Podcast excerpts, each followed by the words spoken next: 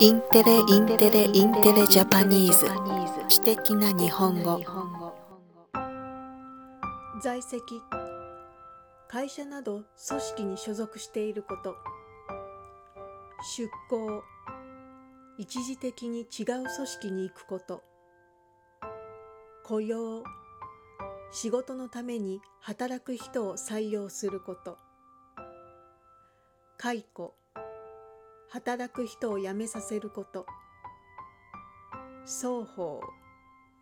両方の。助成金。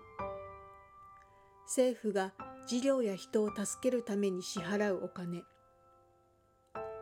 備品。仕事のために用意された道具。上限。上の制限。厚生労働省は企業の在籍型出向を増やす取り組みを始めます。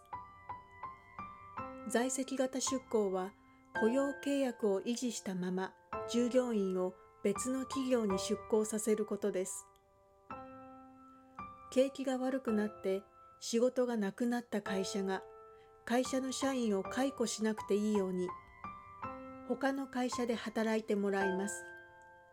特に新型コロナウイルスの影響がある中雇用を守る取り組みとして広がっています。厚生労働省は社員を出向させた企業とその社員を受け入れた企業の双方を対象とした助成金を支払う制度を新たに作りました。具体的には従業員1人当たり10万円が双方の企業にそれぞれ支払われます。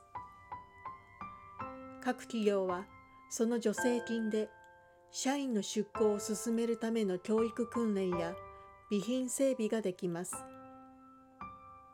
また賃金についての助成金もあります。